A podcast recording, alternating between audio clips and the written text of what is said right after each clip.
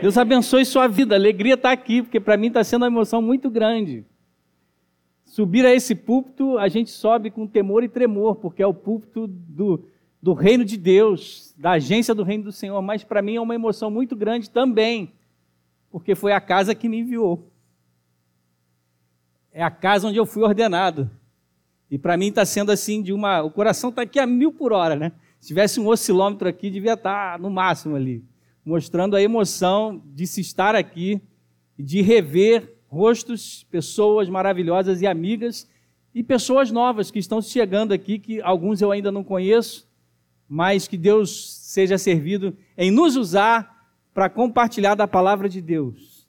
Só me apresentando mais uma vez aí para principalmente aqueles que nos assistem online, Deus fale ao seu coração, fale a sua vida, amado irmão e irmão, onde você estiver agora, talvez não nesse dia ao vivo, talvez até dentro do seu carro aí, ouvindo o áudio dessa mensagem, que o Espírito Santo de Deus fale ao seu coração em nome de Jesus. E você que está aqui, eu sou Vinícius, filho dessa casa, marido da Michele, pai da Gabi, do Tiago e do Davi. O Davi já foi para lá para trás com as crianças. E sou pastor também emprestado lá para a Igreja Presbiteriana de Pinheiros. Estou lá emprestado, mas atuando principalmente pela Sociedade Bíblica do Brasil onde eu sou o coordenador, né, o gestor é, da Secretaria Regional de São Paulo, que abrange o estado de São Paulo e o estado do Mato Grosso do Sul. Então a gente viaja muito, já estou com uma viagem marcada para o Mato Grosso do Sul o mês que vem. E assim vai, numa boa toada, levando a mensagem de Deus através do, da, da, da distribuição da palavra de Deus. Um breve testemunho, último, Lá em dezembro, fui entregar uma Bíblia em braille para a Biblioteca Pública de Aquidauana. Sabe onde fica isso, meu irmão? É longe para Dedéu. E é lá já no Pantanal. As onças passando, jacaré para tudo quanto é lado.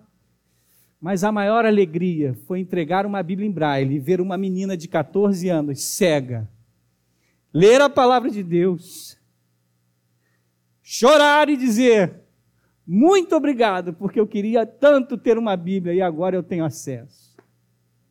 Isso não tem preço. E você faz parte disso. Quando ora por nós, quando apoia o trabalho da igreja, porque a igreja é esse multiceleiro, multifacetado, que está aí cheio de obreiros trabalhando e você faz parte disso. Já parou para pensar nisso? Eu sou parte de uma tapeçaria de Deus, de um reino maravilhoso que, que é construído pelas mãos tão frágeis como as nossas, pecadoras muitas vezes, mas que Deus ainda assim nos usa para alcançar vidas que são transformadas por esse Brasilzão de Deus. Então, continue orando, ore pela sua igreja, ore pela Sociedade Bíblica do Brasil e ore pela minha família, que tem esses momentos aí. O Davi ficou zangado dessa última viagem, acho que ele já pegou mais ou menos o, o nexo temporal, né? Falou: cinco dias, pai, você ficou longe de casa, não faça mais isso. Mas tá bom, faz parte da missão. Só esse, só esse afago entre nós aqui, para a gente falar um pouquinho, breves palavras e relatos. Peço as suas orações pelo meu pai, Paulo Lacerda, diácono da Igreja Presbiteriana do Brasil, está no Procor, está acamado. Né? Ele tem Alzheimer, é uma doença muito agressiva, e que tem aí judiado um pouquinho da vida do, do meu pai e da minha mãe. Mas a mensagem de hoje enche o meu coração de esperança, inclusive para esses momentos, porque ele não é exclusivo de uma ou outra pessoa. Sofrimento todos nós vamos passar até o fim desta pequeniníssima e finita vida carnal, mas que não é finita em si mesmo, em si mesma. Mas ela já é uma vida eterna porque você vive o já e o ainda não. Você é um ser eterno criado por Deus. Você já vive e faz parte da ressurreição. E é sobre essa ressurreição que eu quero falar. E é ela que tem me dado esperança para hoje, tendo visitado meu pai, olhar para ele e dizer: Paizão, fica firme, a gente vai se reencontrar. Calma, vai ficar tudo bem. E esse é o momento que eu estou sentindo, ele está partindo, não sei quanto tempo, por essa agrura chamada Alzheimer. Mas, meu irmão e minha irmã, o que eu quero dizer para você é o seguinte: seja qual for o problema que você enfrente, toda essa trajetória e a mensagem da manhã, hoje em Hebreus, foi para que nós, inclusive, percorrêssemos a corrida da fé, justamente buscando a paz para que na santificação do Senhor nós pudéssemos ser vistos por Deus. O dia mais importante da sua vida vai ser o último. Quando você fechar os olhos e se apresentar diante do Criador. Esse é o dia mais importante, porque você vai gozar e viver das maravilhas eternas. E é por isso que, na expectativa do que foi falado no credo apostólico sobre, inclusive, um ponto que é crucial na fé cristã, a ressurreição deve ser a sua esperança. A ressurreição deve ser a sua esperança. Ela é a chave para você entender toda a palavra de Deus. Abra sua Bíblia comigo e, por gentileza, com toda a reverência, fique de pé, porque, como a gente aprende no seminário, os evangelhos se leem de pé. Seminário Presbiteriano Ashbel Green Summit, esse é bom. Nunca esqueci isso, reverendo Homer, lá de Homilê. Meus irmãos, o evangelho sempre se lê de pé. E é isso mesmo, reverência à santa palavra do Senhor. Abra comigo a sua Bíblia em Lucas 24. E nós vamos ler do versículo, pode mudar um pouquinho, tá, Pedro? Nós vamos ler do 15 ao 18 e depois, expositivamente, nós vamos ler todos os outros trechos aí que a gente vai acompanhar na palavra de Deus dessa perícope que sociedade bíblica, na maioria das vezes, acerta os títulos em negrito, que não são, não fazem parte dos originais, mas nos ajudam a orientar a perícope os discípulos no caminho de Emaús. É sobre isso que a gente vai falar. E a expectativa da ressurreição está dentro desse texto aqui. E é isso que vai fazer você enfrentar um ano de 2023, seja lá como ele for. Abra o seu coração para 2023 diga assim: Eu estou rumando para Nova Jerusalém e não importa o que aconteça, a ressurreição é a minha esperança porque ela está em Cristo Jesus. 15 a 18 do capítulo 24 diz assim a palavra do Senhor: Enquanto conversavam e discutiam, o próprio Jesus se aproximou e ia com eles. Porém, os olhos deles estavam como que impedidos de o reconhecer. Então lhes perguntou: O que é que vocês estão discutindo pelo caminho? E eles pararam entristecidos. Um, porém, chamado Cleopas, respondeu: Será que você é o único que esteve em Jerusalém e não sabe o que aconteceu lá nesses últimos dias? Esta é a palavra do Senhor. Pode se assentar, meu irmão e minha irmã.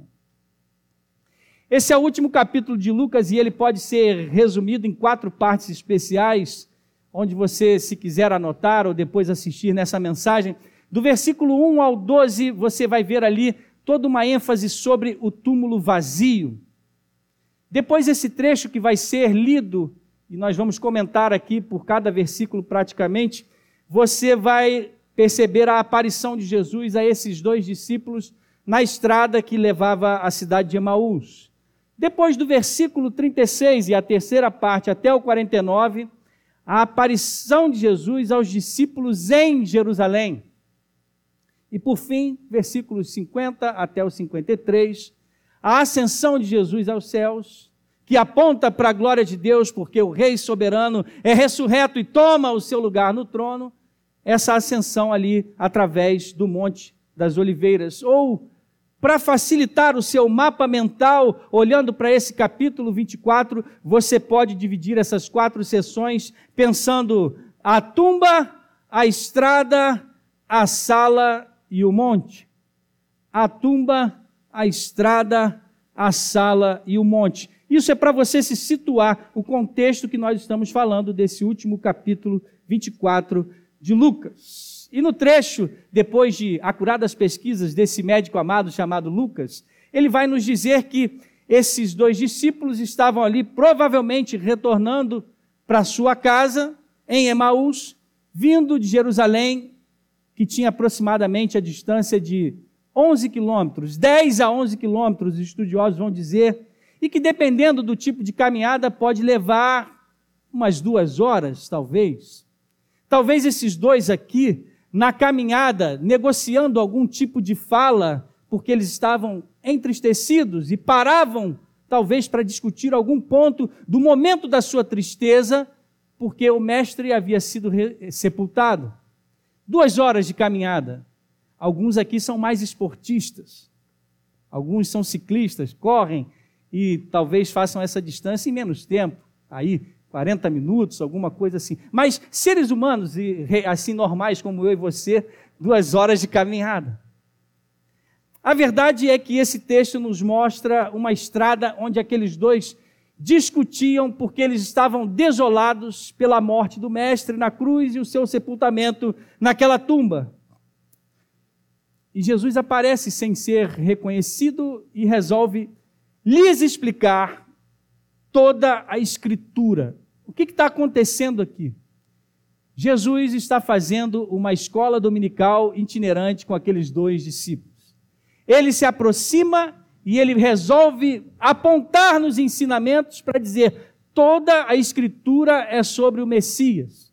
Ou seja, ele pega ali e começa a explicar para aqueles judeus a Tanakh, ou seja, o Antigo Testamento, que na divisão dos judeus era ali a Torá, que era o Pentateuco, o Neviim, que eram os profetas, e os escritos, que eram os Ketuvim, por isso esse nome, esse nome, tá, meu irmão? Da pronúncia, Tanakh, é o T, o N e o K. E ele pega ali o Antigo Testamento e explica toda a Escritura. É, eu já falei isso aqui na igreja várias vezes.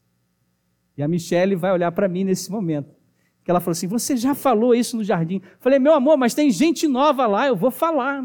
Não tem problema nenhum. Eu falei, você vai ficar vermelha, porque eu vou te citar. Brincadeira, meus irmãos. Mas é porque eu gosto muito, porque esse é um comentário de Calbard, que ele fala assim: é, Jesus Cristo na cruz do Calvário é como se ele fosse o vórtice do furacão.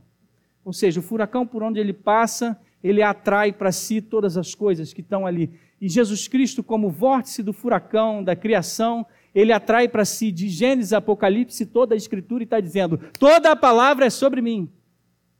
E é isso que ele faz aqui no caminho dessa escola dominical itinerante com esses dois discípulos, muito similar ao que acontece também lá na sinagoga de Nazaré, quando ele, para iniciar o seu ministério, ele inicia baseado na palavra de Deus, ao ler o rolo de Isaías, Isaías 61, 1 e 2, quando ele termina a leitura sinagogal, sinagogal, ele diz assim: Hoje se cumpriram as escrituras que vocês acabaram de ouvir. Ou seja, Jesus, ele dava aula, ele era mestre, e ao mesmo tempo ele está dizendo: só pode acontecer o que vai acontecer na cruz do Calvário, baseado na palavra de Deus. Ou seja, é a palavra toda, como diz Calvino, toda a escritura, tudo, não existe um texto sagrado que não tenha uma estrada que aponte para Jesus, disse Charles Spurgeon também. De modo que, se a gente pensar em escola bíblica dominical, e você que nos assiste aí online, você que está presente nessa noite, não deixe de vir para a escola dominical, porque ela é um momento fantástico onde você aprende aos pés do Mestre. E não são só os mestres dessa casa, mas porque quando os professores estão falando, Jesus está falando ao seu coração, o Espírito Santo está falando ao seu coração. Outro momento onde uma escola dominical, onde a palavra precisa ser explicada e Jesus se encontra com aqueles homens na estrada para explicar a palavra. Por exemplo, o Antigo Testamento nos mostra como é necessário você se debruçar sobre a palavra de Deus em Neemias 8:8. Se você abrir aí Neemias 8:8, você vai ver que foi um momento fantástico, depois do cativeiro babilônico, 70 anos de cativeiro, o povo precisava ter um encontro com a palavra de Deus. Esdras e Neemias constroem um púlpito e naquele momento ali eles vão traduzindo e dando explicações do que era lido por causa da diferença entre aramaico e hebraico. E nessas explicações, uma aula de escola dominical é dada. Para quê? Para conhecimento puro e simples? Não para transformação de vida, porque o povo, a juventude se arrepende, começa a chorar diante da palavra de Deus, e os homens e os levitas começam a dizer: parem de chorar, tudo bem, teve arrependimento, quebrantamento da palavra de Deus, mas vão para casa e façam um churrasco, e dividam um churrasco com quem não tem. Olha que coisa linda. Isso é a comunhão da palavra de Deus. Então, quando Cristo se encontra com esses discípulos, ele está mostrando para mim e para você que as Escrituras apontam para ele E ele está nos ensinando, quando ele encontra com esses dois discípulos, que a sua obra só é completa se ela inclui a ressurreição. E aqueles homens precisavam ter um encontro com o Cristo ressurreto. Ou seja, o cerne do Evangelho da Graça é a ressurreição. E essa precisa ser anunciada por mim e por você. Foi por isso que Jesus foi até aqueles homens, porque eles resolveram tomar uma estrada que não foi a estrada que Deus tinha ordenado para a vida deles, mas que na verdade eles tivessem permanecido em Jerusalém. E diante disso, Jesus, preocupado com aqueles homens, porque Jesus se preocupa com você, a gente vai ver isso melhor na mensagem hoje. Mas o que Jesus faz é: vai até eles para que eles tenham um encontro com o ressurreto e passem a proclamar: Ele está vivo, graças a Deus. De modo que eu quero abordar com você, nessa iniciativa de amor que é sempre de Jesus, ele foi ao encontro daqueles discípulos, e a maravilhosa notícia da ressurreição. Tem que abrir todos os dias os olhos dos nossos corações. É por isso que essa mensagem ela vai ter, na verdade, vários pontos onde nós vamos iniciar cada contexto e cada momento aqui pela seguinte frase: Senhor, abra os olhos do meu coração. Você pode repetir isso nessa noite? Senhor, abra os olhos do meu coração. E nós vamos olhar para esse texto porque a ressurreição, essa maravilhosa notícia, ela é a chave para você entender toda a Escritura. E é por isso que a gente pode repetir essa frase dizendo: Senhor, abra os olhos do meu coração, em primeiro lugar, para que o medo não nos tire da rota. Olhe comigo o versículo 13. Deixe sua Bíblia aberta, porque nós vamos caminhar pelo texto que diz o seguinte: Naquele mesmo dia, dois discípulos estavam indo para uma aldeia chamada Emaús, que ficava a uns 10 quilômetros de Jerusalém. Jesus orientou, como eu já disse nessa noite, que aqueles homens permanecessem em Jerusalém. Mas o medo, porque eles ainda não haviam encontrado o Mestre ressurreto, na verdade, eles só tinham notícias de algumas coisas que estavam acontecendo, levou aqueles homens para uma outra estrada que Deus não tinha mandado. Essa estrada a gente pode nomear hoje de estrada da fuga. E essa estrada da fuga, ela precisa muitas vezes ser eliminada do nosso cotidiano. Ela sempre precisa, na verdade, ser eliminada do nosso cotidiano. Porque você, às vezes, se encontra numa determinada situação, onde você está no seu trabalho, e você é questionado a respeito da sua fé, e talvez pelo medo de você ser excluído do grupo, ou de repente de ser ridicularizado, ou que as pessoas sintam algum tipo de desafeto sobre a sua vida e o seu coração, você toma uma estrada da fuga. A mesma estrada, meu irmão e minha irmã, que Pedro tomou, quando, por exemplo, as pessoas começaram a reconhecê-lo como um dos discípulos. Não, esse é um deles.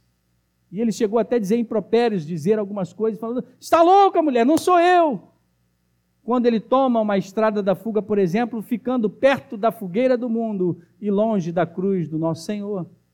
Esse mesmo Pedro que nessa estrada da fuga, ainda tendo um encontro com Jesus ressuscitado, porque ainda estava sofrendo da sua amargura, por causa da traição que ele havia ali feito, traído Jesus três vezes, esse Pedro toma uma estrada da fuga porque ele ainda não tinha sido transformado pela ressurreição, mesmo tendo um encontro com Jesus ressurreto.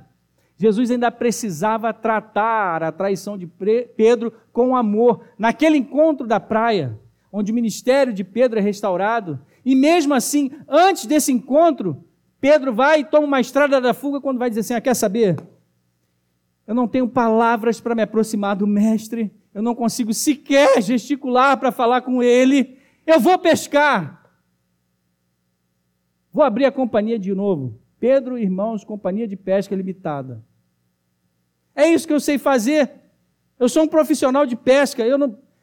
Essa é a estrada que eu vou tomar. E muitas vezes a gente acaba tomando uma estrada de fuga pelas coisas corriqueiras desse mundo. É, não tenho o que fazer, o que eu sei fazer melhor é estudar.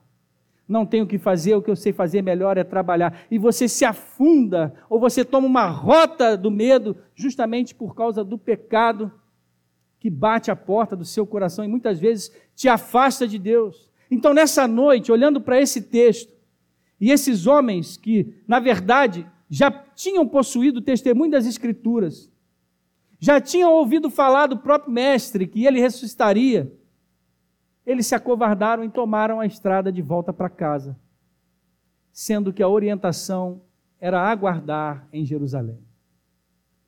Se a resposta de Deus para o problema que você está vivendo ainda não veio, o silêncio de Deus também é um momento maravilhoso para você aguardar diante dele aquilo. Não tome outra rota. Não tome uma estrada de fuga. Não se agarre às coisas corriqueiras e materiais desse mundo para que o seu coração pelo menos tenha algum tipo de segurança. A sua segurança, a sua âncora é a palavra de Deus. E a palavra de Deus nos diz que Jesus Cristo está vivo e você deve crer que na ressurreição dele você vai ressuscitar também. Então não tem nada nesse mundo que tire o seu coração da rota de Jesus. Mas se isso acontecer, peça ao Senhor nessa noite: Senhor, abra os olhos do meu coração para que o medo não me tire da tua rota. Você está com medo? em nome de Jesus, se agarre à palavra de Deus e se agarre à ressurreição. Não permita que qualquer decepção tire você da rota de Deus, porque o seu alvo é Cristo. Na linha de chegada da corrida da fé, Jesus Cristo o aguarda. E ele é o prêmio da soberana vocação de cada um de nós. Agora, olhe comigo para o versículo 15. Amado irmão e amada irmã. E veja que, em segundo lugar, se podemos dizer, Senhor, abre os olhos do meu coração para que o medo não me tire da tua rota. Em segundo lugar, Senhor, abre os olhos do meu coração para que eu saiba que o Senhor está sempre perto de mim. Deus é bom, e Ele é bom o tempo todo, e Ele está com você o tempo todo. Ele nunca se afastou de você. Jesus está sempre perto do teu coração e está com você o tempo todo. E é por isso que nessa hora, olhe comigo aí para o versículo 15. Enquanto conversavam e discutiam, o próprio Jesus se aproximou e ia com eles. Jesus está com você na estrada da vida. Quando eu visitei meu pai hoje, eu pude perceber, viu, reverendo Gabriel? Na santificação da minha mãe, Santa mulher de Deus. Como que Jesus estava ao lado dele ali o tempo todo. Nos mínimos detalhes, quando eu entro naquele, na UTI ali do Procor, a primeira cena que eu vejo, minha mãe segurando o prato daquela papinha e dando na boca dele. Assim. Aí eu respirei fundo. em segundo lugar, quando eu estava ali, a gente conversando mais um pouquinho, eu só vi a mão da minha mãe no braço do meu pai, assim, o tempo todo. Em terceiro lugar, daqui a pouco vem ela assim, bota uma almofada debaixo das pernas dele. E daqui a pouco o braço dele estava meio descaído, porque estava com soro aqui. Ela pegou uma outra almofada e botou. Isso é Jesus na vida de cada um de nós. É Jesus ao seu lado o tempo todo, quando você pode ver a glória do Senhor na vida do teu irmão, que está do seu lado. Quando ele manifesta o amor de Deus. Se possível, tenham paz com todos. Ame o teu próximo como a ti, como a ti mesmo, diz a palavra de Deus. Por isso, nessa noite, saiba que aqueles homens que estavam ali, decepcionados, entristecidos por causa da, por causa da morte do seu Senhor, e ainda não haviam reconhecido que o Mestre estava vivo, muitas vezes nos tornamos assim também, por causa da, das amarguras da vida, das decepções dos relacionamentos, como se, por exemplo, no caso do meu pai, a doença fosse a última palavra. E na verdade, muitas vezes a gente se entrega para os problemas como se Jesus não tivesse vivo, se ele não tivesse ressuscitado, mas ele está vivo e ele está ao seu lado o tempo todo, andando com você todos os dias. Pare para pensar nisso. Quando você para no semáforo, quando você sai da sua casa, quando você se assenta para se alimentar, nas conversas com quem você tem, na roda e no grupo de amigos. Jesus está com você o tempo todo e está do seu lado, porque Ele vai e Ele anda com você. De modo que, quando a gente olha para esses homens aqui, você percebe que esses dois tinham uma particularidade que, na verdade, é comum à maioria da igreja. Aqueles dois não eram os apóstolos.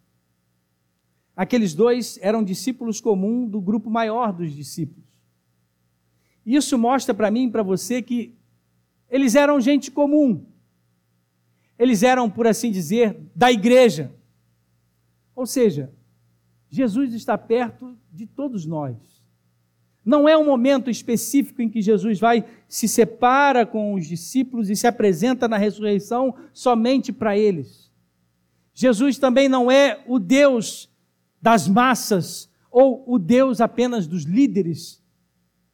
Mas Jesus é o seu Deus, que se preocupa personalissimamente com os seus problemas diários, cotidianos, do seu da, aquelas coisas que você acha que são muito simples. Pode se sentar à sua cama, abrir o seu coração e chorar e dizer: Jesus, é isso que está acontecendo comigo, porque Ele está andando ao seu lado e Ele está com você o tempo todo e Ele quer ouvir o seu coração. Foi por isso que Ele recomendou que aquele que entra no seu quarto em secreto e ora ao seu Pai em secreto, vai receber de Deus a recompensa, porque Deus anda conosco o tempo todo e conhece o nosso coração. Foi isso que Jesus fez, se apresentar a cada um daqueles homens e muitas vezes agimos como esses homens. Não percebemos que Jesus está perto e acabamos tomando não só a rota da fuga, a rota do medo, mas nos tornamos ali como que cegos, porque aqueles homens não podiam ver que era Jesus. E por causa dessa, muitas, muitas vezes, cegueira espiritual, a gente não percebe que na maior aflição da sua vida, Jesus está ao seu lado o tempo todo. De modo que, em terceiro lugar, nessa noite, eu quero dizer com você, não só, Senhor, abra os olhos do meu coração para que eu não tome uma rota diferente, abra os olhos do meu coração para que eu saiba que o Senhor está sempre perto de mim, mas, Senhor, abra os olhos do meu coração para que a tristeza não me tire a visão espiritual. Olhe comigo os versículos 16 e 17. Diz assim a palavra de Deus. Porém, os olhos deles estavam como que impedidos de o reconhecer. Então ele lhes perguntou: O que é que vocês estão discutindo pelo caminho? E eles pararam entristecidos. Percebam, Jesus caminhava com eles, mas eles estavam com os olhos tão impedidos por causa da tristeza, que quando Jesus perguntou qual era a sua preocupação, eles pararam tristes naquele momento ali porque eles estavam frustrados. E não só cegos espiritualmente, por assim dizer, mas aqueles homens não reconheceram a voz do Mestre. Que muitas vezes eles, eles tinham ouvido Jesus perguntar para as pessoas: O que queres que eu te faça? Sendo que Jesus sabia, por exemplo, aqueles doentes a quem ele tocava e curava e atendia. Quando Jesus perguntou, por exemplo, para o paralítico na beira do tanque de Betesda, o que queres que eu te faça? Não é porque Jesus não sabe o que você precisa, meu irmão e minha irmã. Ele sabe o que você precisa, mas quando Jesus pergunta o que você quer, o que você precisa, o que preocupa vocês na estrada da vida, é porque ele quer que você abra o canal de relacionamento chamado oração. Jesus abre o diálogo com aqueles homens e nos ensina nessa noite que nós precisamos abrir os nossos lábios, rasgar o nosso coração, levantar a nossa voz e dizer: Jesus, é isso que eu estou passando e é isso que está acontecendo na minha vida, porque Jesus abre o canal da oração para que você não só conheça a palavra de Deus, e a gente que é presbiteriano se orgulha muito, e temos que ter esse orgulho santo, sim, de que conhecemos a palavra de Deus mas se tem uma coisa que a gente não pode abandonar, é não somente a leitura da palavra, mas você tirar o seu tempo de oração para abrir o seu coração diante do Senhor e ter esse canal de comunicação o tempo todo aberto, falando onde quer que você esteja. Porque vejam, eles estavam no caminho, andando e falando com Jesus. Talvez você precise orar mais até mesmo quando você está dirigindo. Não precisa fechar os olhos, é claro. Mas a intimidade com o Espírito Santo de Deus chegar na tua vida a tal ponto que você vai orando antes de entrar naquela reunião. E vai dizendo para Jesus o que você precisa que seja feito, e Ele que sabe o que é melhor para você, vai preparar a sua boa, perfeita e agradável vontade na sua vida. É por isso que Jesus está nos ensinando aqui que nós não podemos perder a visão espiritual, porque aqueles homens estavam cegos por causa da frustração. E ele se apresenta ressurreto àqueles homens, sabe por quê? Porque sem a perspectiva da ressurreição, nós perdemos a visão espiritual. O que eu estou convidando você nessa noite aqui é para pegar a ressurreição de Cristo e colocar no seu dia a dia. Eu vou trabalhar hoje porque Cristo está vivo, Ele está ressurreto. E é por isso porque eu posso trabalhar, porque Jesus está comigo no meu trabalho, porque Ele vive, posso crer na manhã, como cantamos aqui. Eu posso estudar, posso trabalhar, porque a vida não é só isso. Essas coisas vão acrescentar. A minha família vai ser muito, vai ser uma bênção. Mas é porque Jesus está presente, ele está vivo. Coloque a perspectiva da ressurreição no seu dia a dia. Senão você perde a sua visão espiritual. Lutero disse isso. Sem a ressurreição, as aflições da vida são insuportáveis. Você só consegue atravessar as aflições da vida por causa da ressurreição de Cristo. Ou seja, de posse do poder da ressurreição, a vida cristã, mesmo em meias lutas, ela pode ser cheia de alegria e esperança. Que isso, pastor? Que o senhor está pregando algum tipo de teologia da prosperidade ou da unção da alegria? A palavra de Deus vai dizer Alegrai-vos sempre no Senhor, outra vez vos digo, alegrai-vos. Não é que o cristão está entorpecido por algum tipo de reza ou mantra e assim ele fica abobado para poder passar por cima dos problemas. Não. Mas o nosso Deus é o Deus da bonança, mas é o Deus que está presente na tempestade. Ele é o Deus de montes, mas é o Deus de vales. Ele está com você o tempo todo na estrada e é por isso que você pode se alegrar. A tristeza vai abater, o seu coração vai chorar. Mas se a gente recebe uma notícia triste, a gente coloca a ressurreição na frente dessa notícia triste e diz: A minha esperança está no Senhor. O choro pode durar uma noite, mas a alegria vem pelo amanhecer. E o amanhecer nos lembra a ressurreição, porque no amanhecer Cristo ressuscitou o terceiro dia. E é por isso que você pode enfrentar todas as expectativas desse mundo colocando a ressurreição. Em quarto lugar, eu quero clamar com você nessa noite: Senhor, abra os olhos do meu coração, para que as últimas notícias não me frustrem. Olhe comigo o versículo 18 até o 21, por gentileza. Um, porém, chamado Cleopas, respondeu: Será que você é o único que esteve em Jerusalém e não sabe o que aconteceu lá nesses últimos dias? Parafraseando, você está onde? Que mundo você está vivendo? A balbúrdia que aconteceu no Calvário, o que fizeram com o nosso Senhor. Você está no mundo da lua? Quem é você? Onde é que você estava? É como se a gente estivesse vivendo os nossos últimos dias e alguém perguntasse: é, por que vocês estão aí tão preocupados com as eleições? Né? O reverendo Gabriel tocou nesse assunto e tem sido. E a pergunta para mim também nessa noite, eu vou repetir a do reverendo Gabriel. Será que as últimas notícias sobre as eleições abalaram o seu dia, abalaram a sua vida? Ou tantas coisas que estão acontecendo no pós-eleição que está fazendo a sua vida ficar atribulada? Meu irmão e minha irmã, a vida com o Senhor e a expectativa na ressurreição dele é maior do que todas essas coisas que vai você, fazer você passar por esse mundo sem ficar preso a essas coisas espiritualmente. Ou seja, não se deixe frustrar pelas últimas notícias. Senhor, abra os olhos do meu coração para entender que o Senhor está vivo ressuscitou, está no trono do controle das, da história e das nações, e inclusive do Brasil. E é por isso que aquele homem devia, aqueles dois, na verdade, estavam, deviam estar se perguntando como que o Messias pode ser alguém que foi crucificado como um criminoso. Essa era a última notícia que eles tinham.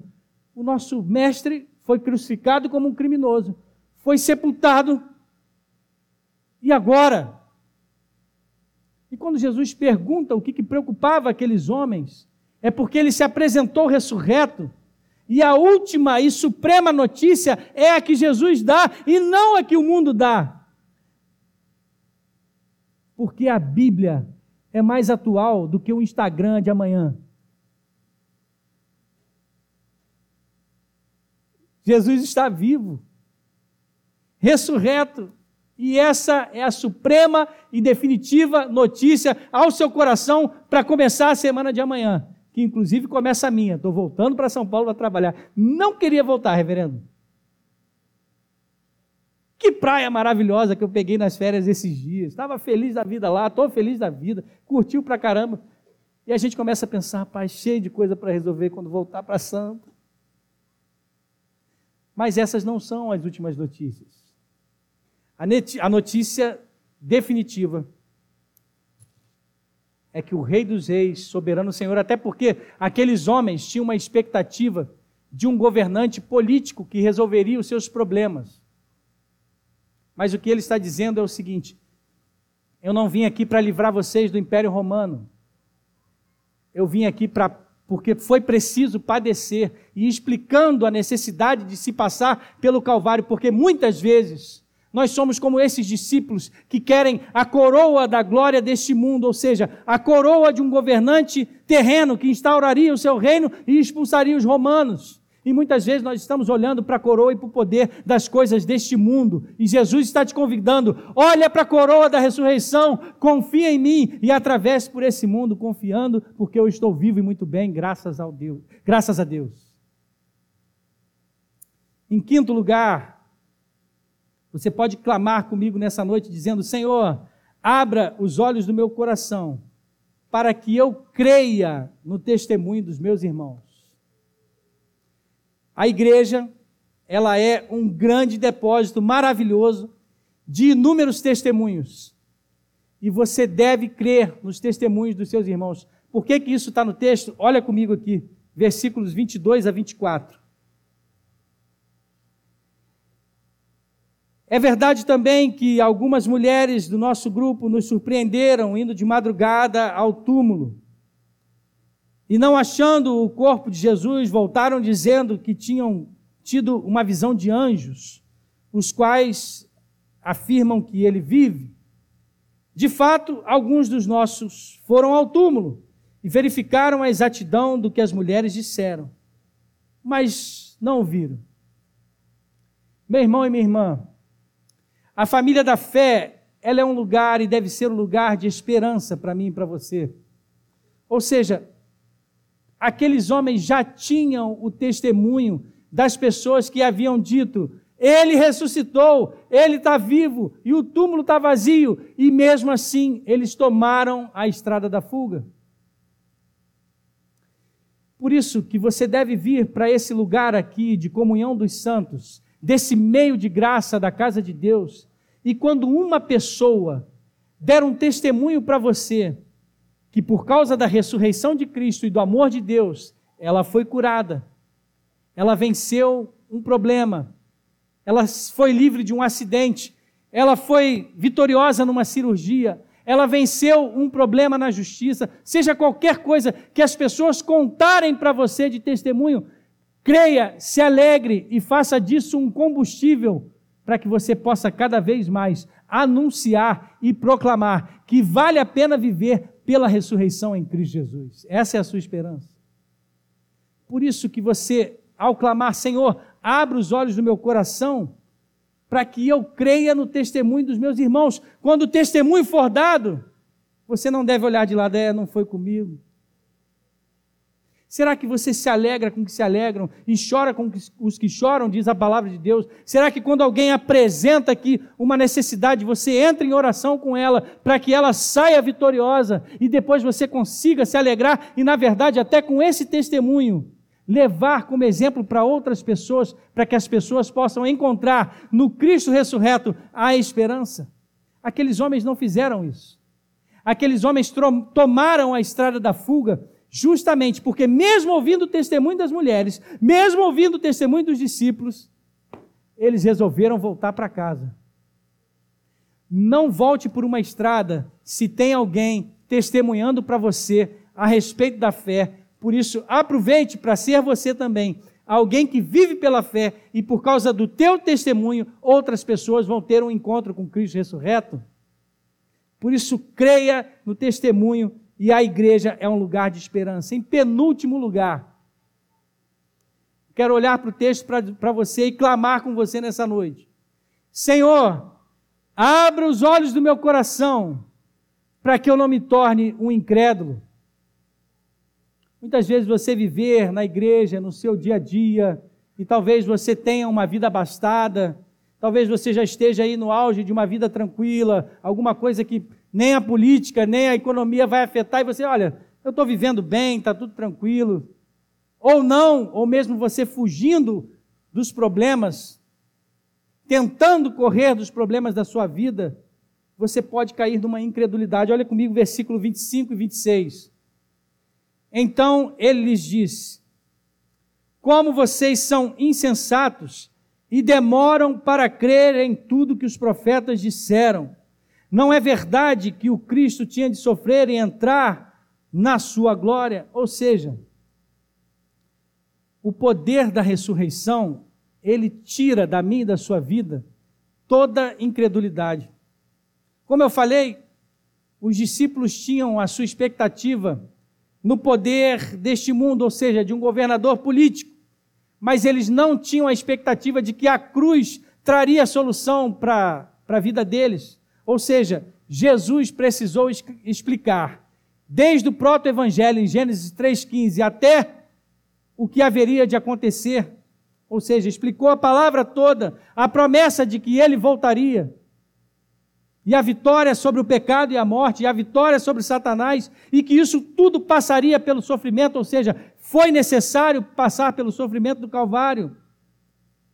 Jesus precisou explicar para que aqueles homens entendessem que através do poder da ressurreição, eles não precisavam mais ser incrédulos. Por isso, não deixe a incredulidade bater a porta do seu coração e nessa noite, faça esse clamor, Senhor, quando eu sair da igreja, que eu possa viver essa fé, crendo que no poder da ressurreição eu posso confiar no Senhor o tempo todo e ao mesmo tempo, crendo no poder da ressurreição, eu faça com que outras pessoas creiam no Senhor Jesus. Então, meu irmão e minha irmã, não se torne um incrédulo quando o problema bater a sua, a sua porta e você for tentado a tomar uma estrada da fuga. Por isso, em nome de Jesus, você tem uma palavra poderosa que é essa aqui. Porque se Jesus precisou explicar toda a Escritura para mostrar para eles que era necessário e foi necessário passar pelo Calvário, você tem a história completa, você tem o último capítulo na sua mão. O spoiler vai, já foi dado. Ele vai voltar, ele venceu e tudo vai ficar bem. Sabe qual é a vantagem de você ler a Bíblia? É porque você já tem o último capítulo. E já sabe que ele vai voltar para que a gente também ressuscite com ele. Sabe qual é a maior vantagem ainda de você ler a Bíblia? É porque a Bíblia é o único livro que você lê na companhia do autor. Você pode pegar Senhor dos Anéis, todos os outros, ninguém, os autores não vão voltar para te explicar. C.S. Lewis não vai dizer aquilo que você não entendeu. A Bíblia é o único livro que o autor se senta ao seu lado para explicar ao teu coração o que você precisa entender todos os dias. Porque Jesus, o ressurreto, anda ao seu lado o tempo todo. O Espírito Santo te explica as Escrituras e traz a interpretação correta ao seu coração. E, por fim, em último lugar, você pode clamar comigo nessa noite dizendo: Senhor, Abra os olhos do meu coração pela exposição da tua palavra. Leia comigo os versículos de 27 a 35 para nós encerrarmos nessa noite. E começando por Moisés e todos os profetas, explicou-lhes que que constava a respeito dele em todas as escrituras. Quando se aproximavam da aldeia para onde iam, ele fez menção de passar adiante. Mas eles o convenceram e talvez convenceram dizendo: está ficando tarde, a estrada tem assaltantes ou animais ferozes. Fica conosco. Fica conosco, porque é tarde e o dia já está chegando ao fim. E entrou para ficar com eles. E aconteceu que quando estavam à mesa, ele pegou o pão e o abençoou, e depois o partiu e deu a eles. Então os olhos deles se abriram e eles reconheceram Jesus, mas ele desapareceu da presença deles e disseram um ao outro: Não é verdade que o coração nos ardia no peito enquanto nos falava pelo caminho? quando nos explicava as Escrituras. E na mesma hora, levantando-se, voltaram para Jerusalém, onde acharam reunidos onze e outros com eles, os quais diziam: De fato, o Senhor ressuscitou e já apareceu a Simão. Então os dois contaram o que lhes tinha acontecido no caminho e como tinham reconhecido o Senhor no partir do pão. O próprio Senhor Jesus vai dizer em João 5,39: As Escrituras testificam a respeito de mim. Tudo é sobre ele. E por isso é que ele revela o poder da sua ressurreição através da sua palavra. Ou seja, essa comunhão que nós temos aqui e que nós vamos ter, ceia, reverendo, onde a gente vai estar aqui ao redor da mesa, é para que nesse encontro da graça, onde você recebe a palavra de Deus e por isso pela exposição da palavra de Deus, os seus olhos espirituais, ou seja, os olhos do seu coração, podem ser abertos todos os dias pelo poder da ressurreição. Essa palavra deve trazer alegria e esperança da salvação no seu coração. Porque a própria palavra, o Verbo vivo, abre os nossos olhos. O nosso coração se aquece quando a gente lê a palavra de Deus e a gente volta pelo caminho do Senhor. Se por um lado os nossos pés devem se apressar para sair daqui, para viver o dia a dia, esses pés devem se apressar para voltar a anunciar as boas novas. E se por um lado os nossos olhos estavam fechados, muitas vezes, e podem ser abertos pelo poder da palavra, essa palavra também deve abrir os seus lábios para que você proclame se antes você estava calado pelas angústias da vida, nessa noite, para que você também testemunhe. Foi isso que esses homens fizeram. Eles não só se apressaram para viver uma nova vida, eles se apressaram para anunciar e dizer: Jesus Cristo está vivo, eu tive um encontro com Ele hoje. Você está pronto para fazer isso quando sair daqui nessa noite? Jesus Cristo está vivo, Ele quer abrir o seu coração e abrir a sua boca para que você seja um proclamador da sua palavra e da sua ressurreição. A minha pergunta para você nessa noite é como você tem caminhado? Pela estrada da tristeza ou pelo novo e vivo caminho com Cristo? Quando as pessoas se esquecem da palavra, elas vivem uma vida de derrota. Mas quando é você é conquistado pela palavra, porque aqueles homens acharam que estavam conquistando Jesus, entra na nossa casa, vem para cá, fica mais um pouco e na verdade eles foram conquistados pelo Verbo vivo quando ele parte o pão, ou seja, quando ele se entrega por eles. Alguém perguntou, pastor, o que, que o senhor acha que aconteceu com aqueles, com aqueles discípulos naquele momento? Para onde Jesus foi quando ele desapareceu na frente deles? Eu quero ousar e dizer que naquele momento Jesus de fato entrou no coração deles. Jesus desaparece, é claro, para aparecer para os discípulos lá em Jerusalém.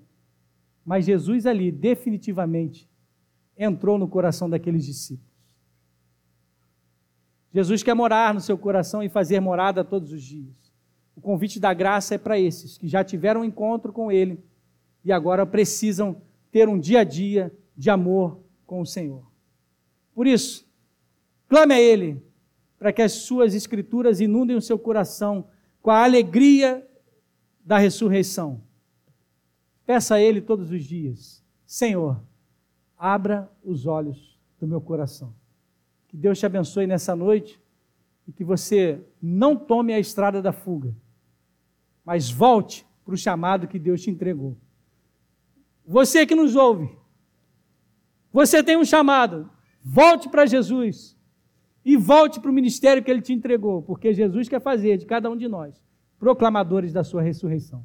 Que Ele nos abençoe. Amém.